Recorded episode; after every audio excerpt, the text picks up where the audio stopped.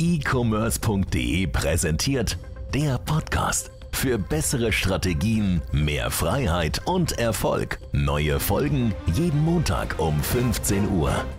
Willkommen zurück beim e-commerce.de Podcast. Heute geht es darum, wie du deine Konkurrenz wegdominierst mit D, dass sie im Idealfall Insolvenz anmelden müssen und keine Verkäufe mehr generieren. So, erzähl mal, was trinkst du da Leckeres? Äh, ich trinke mal Mate hier.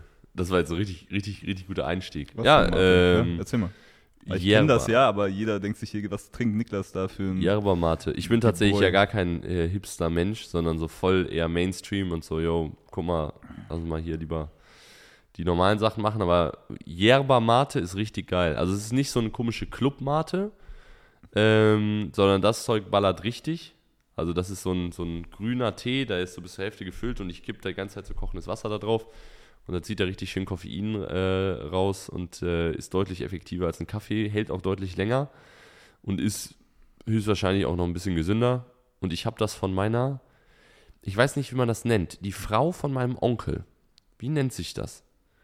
Also ich würde, ich sage immer auch so Tante, aber Tante, ja. nee, das ist aber nicht Tante, die ist ja nur angeheiratet. Ja. Das ist ja auch deine Tante. Okay, auf jeden Fall kommt die aus Argentinien so Mhm. und ähm, in Argentinien trinken das, also das ist so das Volksgetränk. Also jeder trinkt, jeden Mittag und Nachmittag trinken die Leute halt Ma- Mate Mhm. dort. Äh, in solchen originalen Mate ist ja so ein, also vielleicht kennt jemand die Frucht davon, das sind ja Ja. solche, so ähnlich wie Kokosnüsse so. Aus, äh, aus so einer Holzfrucht sozusagen trinken die dann den Mate, das ist noch ein bisschen origineller. Hatte ich auch mal ganz am Anfang hier. Habe ich sogar original geschenkt bekommen von einer Mexikanerin, die ich mal kennengelernt habe, äh, in, in Bali. Mhm. Ähm, und äh, ja, ist auf jeden Fall auch ein guter Punkt, um Leute kennenzulernen. Also wenn ihr mal am Reisen seid und ihr seht, ihr trinkt selber Mate, Leute kommen zu euch und wollen mit euch Mate trinken, was auch so ein Gesellschaftsding ist, oder äh, ihr seht andere Leute, die Mate trinken und sprecht die darauf an. Und das ist immer so sehr sympathische Leute in der Ja. Regel, die das machen. Das stimmt. Man sieht Niklas tatsächlich sogar auch am Flughafen mit einem Matebecher ab und zu. Ich habe schon im Flugzeug, ich habe, pass auf, jetzt kommt eine funny Frage ist, Story. wie hast du kochendes Wasser durch die Flughafenkontrolle Nein, bekommen? kriegst du nicht durch die Flughafenkontrolle, Ja. weil hinter sind Dinger und ich habe gefragt, ob die das mit statt Kaffee. Ich habe ich hab die immer bezahlt. Ich habe gesagt, mal zwei Kaffee bitte, aber könnt ihr bitte ohne Kaffee machen, einfach heißes Wasser in diese, in diese Flasche füllen. Und ich habe schon wirklich auf einem, das war ein ganz kurzer Flug. Das war mit äh, Niklas zusammen Flug. Ich glaube, da sind wir, wo sind wir da hingeflogen? Egal, ich weiß es nicht mehr genau. Irgendwas in Europa auf jeden Fall sind wir hin und her geflogen und wir hatten diesen Mate-Tee und jeder hat uns so richtig komisch angeguckt deswegen, Mhm. weil die dachten so, nehmen die irgendwelche Drogen oder was ist das? Ja, was machen die da sozusagen? Und wir, das ist halt ultra Koffein und wir waren irgendwie auch so gut drauf. Ich bin eher ein extrovertierter Typ. Wir hatten halt unseren Spaß im Flugzeug und haben dann mit so einer äh, Flugbegleiterin die ganze Zeit irgendwie so Witze gemacht. Ähm, und dann haben wir es geschafft, das gesamte Ding mit diesem ganzen, das ist ja loser Tee da drin sozusagen, komplett umzuschmeißen. Und alles war voll mit diesem Mate und die Stimmung ist so gekippt einfach. Alles war abgefuckt, mein Bein war total verbrannt, Ja. weil da auch überall dieses Zeug drüber geflossen ist. Das ist normal, wenn die Drogen weg sind, ne? Ja, dann, ja genau, dann gibt die Stimmung. nee, auf jeden Fall war da niemand mehr so richtig begeistert davon, auch nicht mehr die Flugbegleiterin, weil die muss das ja nicht alles wegmachen. Aber Das habe ich mich immer gefragt. Wer macht denn das Flugzeug danach sauber? Weil jeder. Flugbegleiterin. Das Wirklich? ist ja auch heutzutage just in time. Die, da kommt ja kein Kurz davor, ne? Es gibt wirklich so einen kurzen Wechsel. Also die Leute, die ja Flugzeuge landen genau heutzutage und fliegen zwei Stunden später wieder weiter. Ja. Also die, ich glaube, früher war das nicht so. Früher standen die dann irgendwo fünf oder sechs Stunden. Aber das ist wie ein Auto, es wird, oder ein Taxi, das ist permanent unterwegs. Also ein Flugzeug äh, auf den Boden zu stellen, habe ich auch mal gehört. Ich weiß nicht, ob das wahr ist. Äh, da fängt das Flugzeug aber an, sich, also das Flugzeug geht kaputt, wenn es auf dem Boden steht. Also du kannst ein Flugzeug auch nicht einfach drei Jahre auf dem Boden stehen lassen und das dann einfach wieder benutzen, weil das irgendwie, keine Ahnung, ich weiß nicht, ob die Sachen verbiegen, die Flügel oder sowas. Das ist auch voll seltsam. Überleg mal, wo dieses ganze Gewicht draufsteht. Ja. Also klar, die sind ja immer auch auf so Trägern oder so auch. Die sind ja nicht, stehen ja nicht auf diesen kleinen Rollen drauf, sondern die werden auch irgendwo getragen. Aber ist ja trotzdem wahrscheinlich nicht geil. Flugzeuge, das ist geil in Englisch, da gibt es auch so ein Motivationsding. Planes were built to live in the skies. So, Was und war die beste Airline, mit der du geflogen bist? was ist jetzt nicht, dass wir schon wieder so einen. Airline-Talk hier machen. Außer Scoot? Das haben wir doch schon mal, haben wir schon Ja, mal drüber war gesprochen. Billig Airline. Scoot, äh, die geilste Airline ist Etihad, meiner Meinung nach. Etihad und äh, was ich auch ganz geil finde, ist äh, Emirates bin ich noch nie geflogen. Noch nie. Wüsste ich auch nicht, wo ich damit hinfliege. Ah, doch. Doch. Na klar, nach Nee, Dubai. nee, nach Dubai fliegen nicht von Berlin. Ich bin Nein, nach Dubai Also, aber mit, Etihad äh, ist in Abu Dhabi, Katar. Ich war auch schon echt, Katar? ich bin immer über, ich bin noch nie über Dubai geflogen. Immer äh, Abu Dhabi und Katar. Katar ist auch, also ich, Dubai Flughafen ist auch nicht fliegenswert. Ich finde, also Katar ist, Fliegenswert. ja, ist nicht kein geiler Flughafen. Aber äh, Katar ist ein kra- krasser Flughafen. Ja, Sehr krass. ja, das stimmt. Abu Dhabi auch. Ja. Ist nochmal ein bisschen mehr, ein bisschen älter, glaube ich, alles so ein bisschen Singapur mehr. Geld. ist tatsächlich auch ziemlich. Ich war Ja. nicht dort, aber. Ähm, Da äh, wurde ich tatsächlich auch mal mit dem Mate aufgehalten, nicht in Singapur, sondern in Malaysia, in Kuala Lumpur.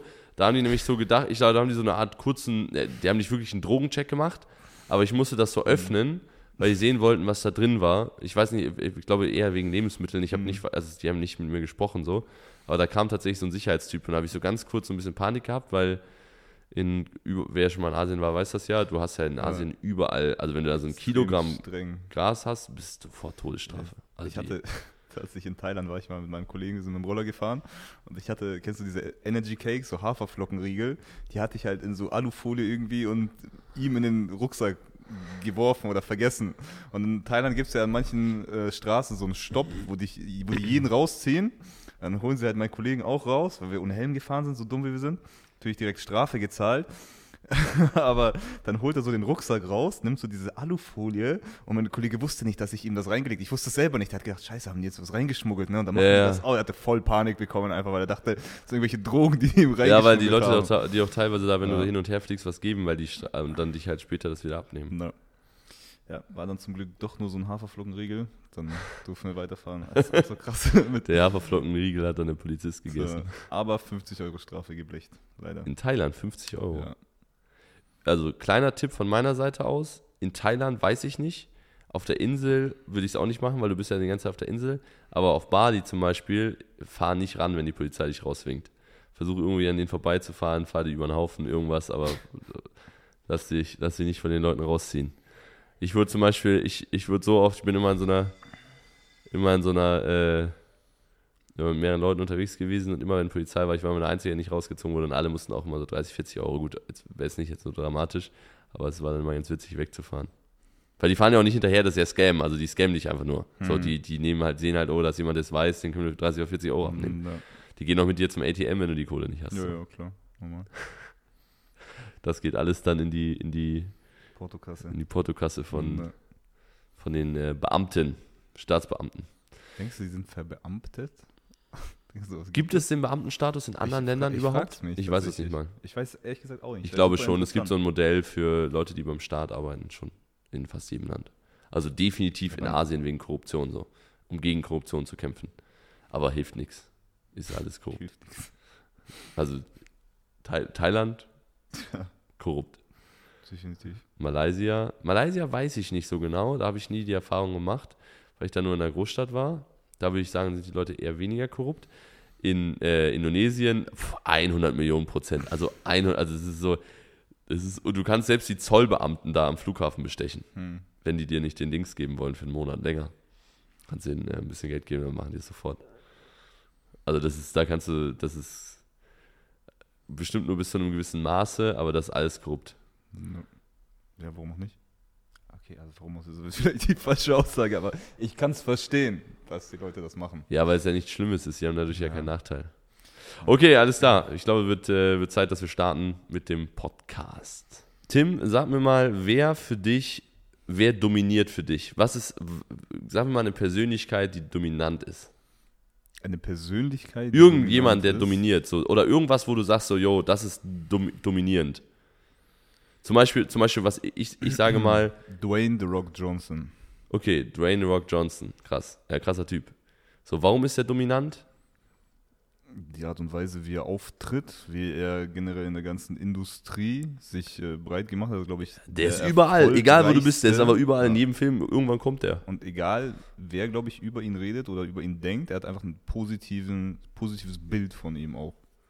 Das ist ja so ein Typ, der wahrscheinlich irgendwann mal Präsident wird. Könnte sein, wahrscheinlich. Aber wahrscheinlich daran scheitert, dass er in keinen Anzug reinpasst. Ja.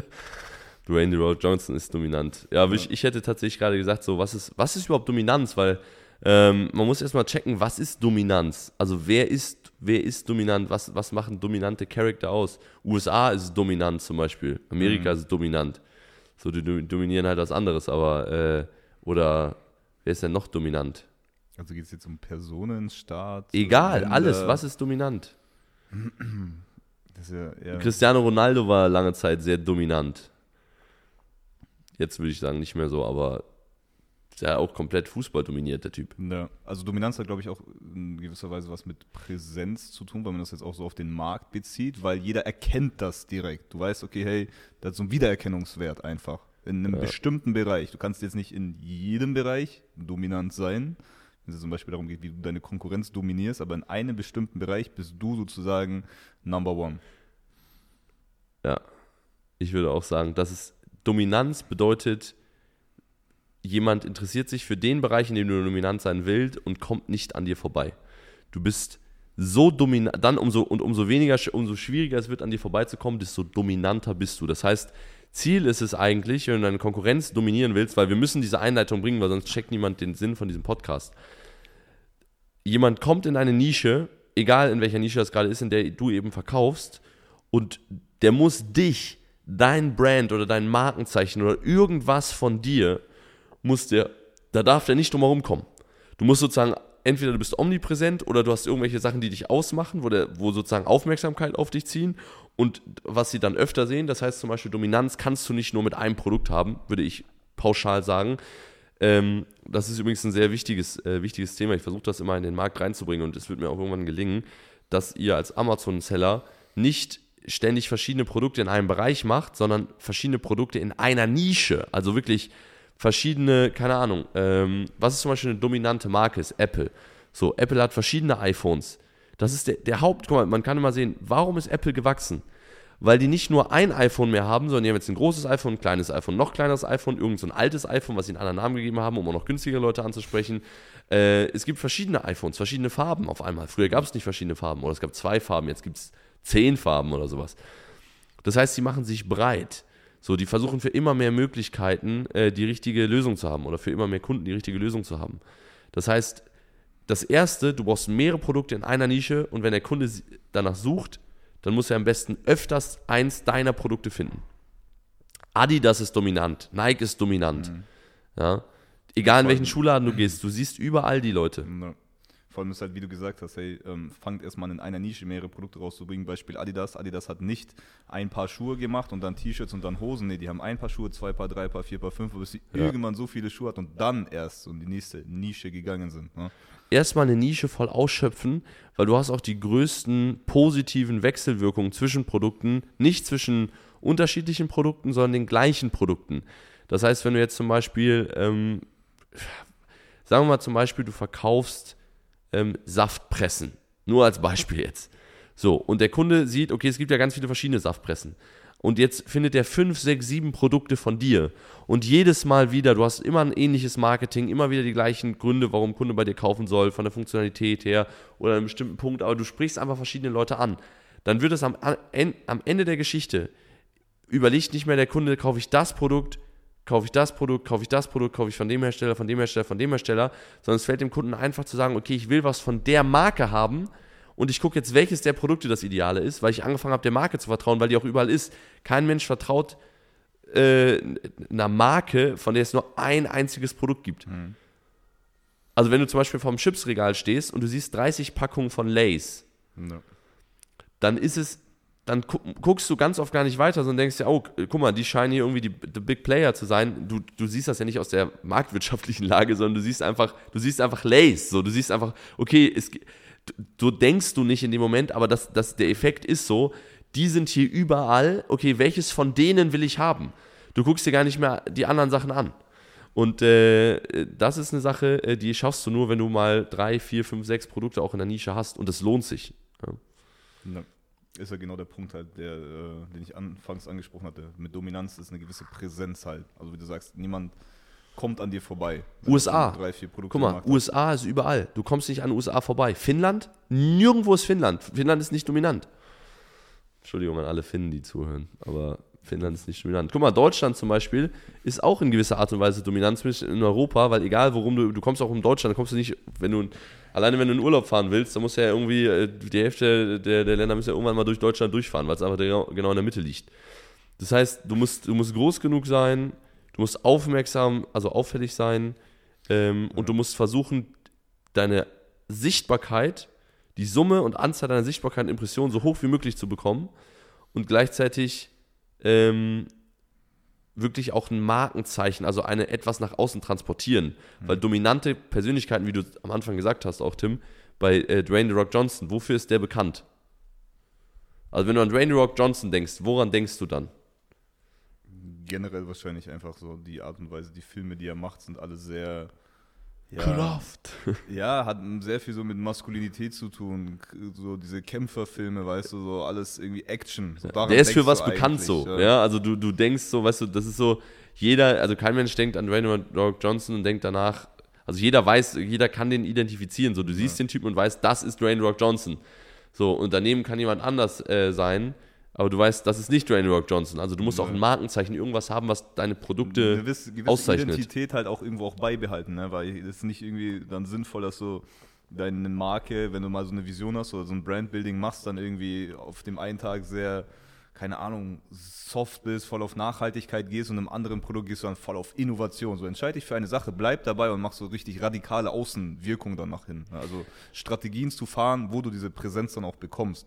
Also eine dominante Person zieht sich nicht zurück, sondern geht den Schritt, um wirklich Ja, komplett permanent. nach außen. permanent, bringt neue Akzente, bleibt spannend, ja, aber zieht eine rote Linie mit sich. Also das ist ganz wichtig bei euren Produkten, beim Marketing, bei der Art des Markenzeichens. Zum Beispiel, nur mal als Beispiel, sowas wie Wellensteinjacken ist ein gutes Beispiel. Die haben immer dieses Markenzeichen, so jeder erkennt diese Jacken einfach äh, an diesem komischen Knauf, der immer an der Jacke ist, so dieses Schweizer Logo. Die kommen übrigens aus Hamburg, by the way. Wir haben das neulich mal, waren, waren wir das? Haben wir das geguckt? Aber die sind zum Beispiel dominant meiner Meinung nach auch, weil du, egal wo du Jacken kaufst, du findest sie immer. Oder wenn wir jetzt zum Beispiel mal online gucken, vielleicht mal in einem Bereich, wo jeder kennt, bleiben wir ruhig bei Supplements. Wel- Welche Supplement-Brands sind, sind dominant? ESN, auf jeden Fall. Ja, hätte ich jetzt auch gedacht. Die sind übrigens scheiße. Ich habe dir das schon mal gesagt, die haben schlechte Scheiße, Qualität. Überhaupt nicht. Also Disrespect an ESN. Ja. Ich gebe Props an ESN. Okay, ähm, aber warum sind die, warum sind die, äh, warum sind die dominant? Tatsächlich auch, die haben einen sehr, sehr smarten Move gemacht. Die hatten mehrere kleine Brands aufgekauft. So, das gab ja super viele, äh, auch teilweise erfolgreichen Supplement-Marken. Die haben die einfach aufgekauft.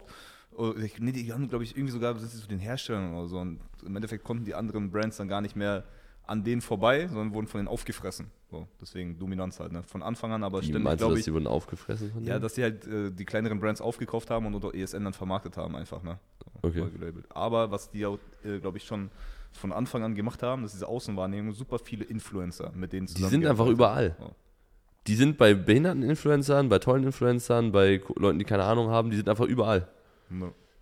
Also du, du kommst nicht um die, um die herum so. Also egal wem, wenn du mal auf Instagram länger unterwegs bist, findest du immer irgendwann irgendwo so einen ESN-Post. Wobei Und die sind auch auf jeder Plattform. Du kannst die kaufen auf Amazon, auf dem Shop, in irgendwelchen Supplement-Stores, im Laden, die sind überall. Ne. Aber wenn du so bei dem Beispiel schon so Supplements bleibst zum Beispiel, ne, weil Supplements ja ein riesiger Markt. Und du hast jetzt eine dominante Marke wie ESN da drinnen. Und die sind Du big. jetzt- Ganz kurz, das ist nicht dein, dein Ziel ist nicht unbedingt ESN zu werden, das ist Nee. halt sehr, sehr, sehr big, sondern du kannst auch in, einer viel, in einem viel kleineren Bereich dominant Ja, sein. aber wenn du jetzt zum Beispiel in dieser Nische weiter verkaufen wollen würdest, und es gibt eine super dominante Marke, dann willst du dich nicht in den Punkten messen, wo die schon super erfolgreich sind, sondern du sagst, okay, hey, ist in Ordnung, die können ihren Weg gehen, ich gehe voll auf vegan, weißt Ja. du? Da kannst du auch eine Dominanz aufbauen und die konkurrieren gar nicht mehr im direkten Sinne. Oder. Bio zum Beispiel, das ist zum Beispiel bei Supplements, weiß ich, äh, also ich, das ist jetzt nur, nur eine Idee von mir, äh, weil ich bin nicht so im Supplement-Game wie Tim drin. Ähm, zum Beispiel, gibt es eigentlich krass so Bio-Supplements? Weil ich meine, wen interessiert eigentlich vegan? Ist doch viel wichtiger, dass die Sachen, wo die herkommen, so, weißt du nicht, also wenn ich jetzt zum Beispiel ein Molkeprotein nehme, dann will ich ja eigentlich voll gerne, dass es von Biomilch ist und nicht von irgendwelchen Hormonmilch-Sachen. Ich glaube, vegan und Bio ist da schon ziemlich nah beieinander. Aber gibt es Bio überhaupt? Ich weiß nicht, ob es Bio-Supplements gibt. Ne? Aber das alleine nicht zu wissen, klar. bedeutet eigentlich Ja. Aber das wäre ja eigentlich voll die krasse Idee. Also, was heißt Idee? Also, es ist ja eigentlich selbstverständlich, dass es was gibt, oder? Google das mal gerade. Das wird mich gerade, guck, guck mal gerade, ob es Bio-Supplements gibt. Aber äh, so, weißt du, das ist zum Beispiel ein Markenzeichen, die, die, das ihr haben könntet. So, oder ähm, damals gab auch zum Beispiel bei Supplements, kann man sich halt sehr gut auch definieren über Dinge wie Verpackung. Ne, da gab es dann zum Beispiel irgendwelche Supplements, am Anfang waren das alle diese Billo-Dosen äh, und dann war auf einmal so diese ganzen Pulversachen waren nicht mehr in so, in so Tüten und sowas drin, sondern die waren dann in diesen, diesen runden Towern sozusagen, weißt du, wo du oben Ja, so einen Deckel ja, runternehmen ja. konntest und es wirkte einfach viel hochwertiger in diesen Aluminium-Dingern, die übrigens furchtbar für die Umwelt sind. Das stimmt, ja. Aber ähm, halt so damit als, als äh, umweltfreundlicher halt vermarktet wurden. gerade daran denken, damals, als ich nach Berlin gezogen bin, hatte ich in meinem Rucksack so vier von diesen. Immer wenn ich in Urlaub geflogen bin, hatte ich dieses Kack-Proteinpulver teilweise dabei, wo ich so Kreatin noch mit reingemischt habe. Ja. Ja, nimmt echt viel Platz weggenommen. Oder, oder es gibt wahrscheinlich auch zum, Mal- guck mal, zum Beispiel ESN ist ja so ein allgemein, ne? Das nehmen ja so alle. Oder haben die eine spezielle Zielgruppe? Nee, die machen alles. Genau, und jetzt aber, äh, kennst du zum Beispiel auch so Supplements, die sich vielleicht so krasser noch positioniert haben? Also zum Beispiel so das Supplement für Bodybuilder oder das Supplement für Leute, die abnehmen. Zum Beispiel, da gibt es auch, es gibt so Yokebe oder sowas, habe ich schon mal gehört. Das hat meine Mom, glaube ich, mal Also gibt genommen. zum Beispiel Rocker Nutrition. Das war von Misha, ähm, auch die Marke, ne, wo er Ja. so ein Pulver gemacht hat. Haben wir auch schon mal im Was, Podcast gehabt hier. Äh, mega geile Ad auch, hatte ich von ihm gesehen, wo er so meinte, okay, hey, keine Ahnung. Einer fragt so, hey, was brauchst du denn, um äh, maximalen Erfolg im Aufbau zu haben? Dann gibt er ihm so, ja, du brauchst Proteinpulver. Und dann gibt er ihm Kreatin, und dann gibt er ihm Zink, dann gibt er ihm Magnesium. Und er so, okay, passt, passt. Hat so, so vier Dinger in der Hand. Er so, warte mal, mein Freund. dann kommt er noch so, steht am Ende so mit zwölf Dingern da. Meinst du, okay. Oder du gibst einfach nur mein Ding. Er hatte eine Dose, wo er alles mit drinnen hat. Mega smart gemacht. Ja. So, zeige ich dir mal die Ad. Die ist sehr geil. Ja, ja, das ist cool. Also das ist, äh, das zum Beispiel auch Dominanz bedeutet auch irgendwo so ein bisschen diese Verfügbarkeit, also äh, mentale Verfügbarkeit. Das heißt, sowas zum Beispiel ist, eine, das ist eine Werbeanzeige, also die kann man ja auch genauso auf Amazon auch machen. Äh, in der könntest du zum Beispiel ein Bild machen, äh, so, wo du so zwölf Dosen machst, Schrägstrich versus und dann so eine Dose. Also das ist so der Superstar. Ja. Und ähm, das ist eine mentale Verfügbarkeit, weil wenn jemand das sieht, dann denkt er jedes Mal wieder daran, wenn er jetzt, selbst wenn er es nicht kauft, ich habe super viele Sachen gekauft, dann denkt er, hey, ich könnte auch, es gibt die Lösung irgendwo da draußen. Ähm, das zum Beispiel ist auch mentale Verfügbarkeit. Wie oft denkst du an Dwayne Rock Johnson oder an ESN? Wenn du an Supplements denkst, denkst du an ESN. Ja. So, ne? Aber das ist sozusagen der Next Step, weil ihr könnt nicht auf dem Level anfangen. Das sind ja riesige Brands, wahrscheinlich Milliarden oder Hunderte von Millionen Unternehmen. Aber wenn du es runterbrichst auf eine einzelne Nische, schaffst du das ja schon, wenn du mehr als ein Produkt unter dem gleichen Suchbegriff listest. Weil der Kunde sieht dein Produkt ein zweites, ein drittes Mal, schon hast du diese mentale Verfügbarkeit, ja. Ja. Mentale Verfügbarkeit ist auch eine Sache, oder beziehungsweise äh, diese Dominanz baut ihr auch nicht nur auf durch Erscheinung, sondern auch durch die Delivery, also äh, Fulfillment. Das heißt, welche Customer Experience hat der Kunde, wenn er das auspackt? Erinnert er sich danach daran? Kauft er wieder bei euch dadurch ein? Empfiehlt er euch vielleicht sogar weiter? Und so weiter und so fort. Das muss man auch für jede Nische, jedes Produkt etwas individuell angehen, weil es gibt halt verschiedene Punkte, die für Kunden wichtig sind. Ja, zum Beispiel bei so Supplement-Sachen ist es zum Beispiel, da ist es halt wichtig, wenn du dominant werden willst, halt auch relativ früh natürlich mehrere Sachen anzubieten. Also nicht nur dann, ich kann da nicht nur ein Vitamin C-Pulver kaufen, sondern ich kann da äh, alle meine Immunsachen kaufen. Ja, das, ist, das ist zum Beispiel wichtig. Das hast du jetzt vielleicht, wenn du ein, keine Ahnung, ein Zelt verkaufst, äh, ist es zum Beispiel dann vielleicht, okay, dann will der Kunde sein komplettes Campingzubehör da kaufen ja. dann könntest du zum Beispiel sagen, hey, wofür wollen wir bekannt sein? Wir wollen zum Beispiel bekannt sein für unser Zelt trotz Wind und Wetter. So, egal wie krass der Sturm ist, egal was da draußen vor sich geht, völlig egal, in deinem Zelt ist entspannt. Ja. Oder, oder zum Beispiel Snox äh, ist ja auch bekannt dafür, so dieses äh, Anti-Loch-Garantie. ja. Das ist halt mentale Socken Verfügbarkeit. Haben Löcher von denen, ne? Das sind die dreckigsten Scheißsachen. Nach wie vor wirklich, das ist krass, weil ich kaufe auch immer, also kein, kein Also Hate Kunden, gegen Kunden, die Brand. Kundenservice top, so wirklich, ich habe neue bekommen, Ja. aber ich habe keine, von der Anti-Loch-Garantie war das die einzigen Socken, die Löcher bekommen haben. Ja, also Oder? ich habe auch echt oft schon da, äh, ich kaufe dann immer einfach neu, aber ich supporte das gerne, weil ich es feiere, wenn so deutsche Brands auch mal so ein bisschen was machen. Ja. Aber die, ähm, es ist auf jeden Fall, auf jeden Fall, es ist extreme mentale Verfügbarkeit und jedes Mal, wenn du ein Loch hast, selbst wenn es bei denen ist, denkst du an die. Ja. Oder ich zumindest, ne? weil, weil, weil man dann in diesem Markt dann drin ist. Aber Ja. das ist das, was Dominanz für dich ausmacht. Und wenn du dominanter sein willst, dann musst du mehr in die Richtung tun. Und du musst, du brauchst mehr Produkte, du musst dein Portfolio größer aufbauen. Dafür müssen natürlich auch Sachen gegeben sein. Du musst erstmal in der richtigen Nische sein. Wenn du in der Nische bist, wo es keinen, wenn du Brotdosen verkaufst, ist halt schwieriger. Kannst auch ein paar Brotdosen machen, aber das ist so, hm. Brotdose ist halt so, das kaufst du einmal und dann beschäftigst du dich nie wieder damit. So. Ja.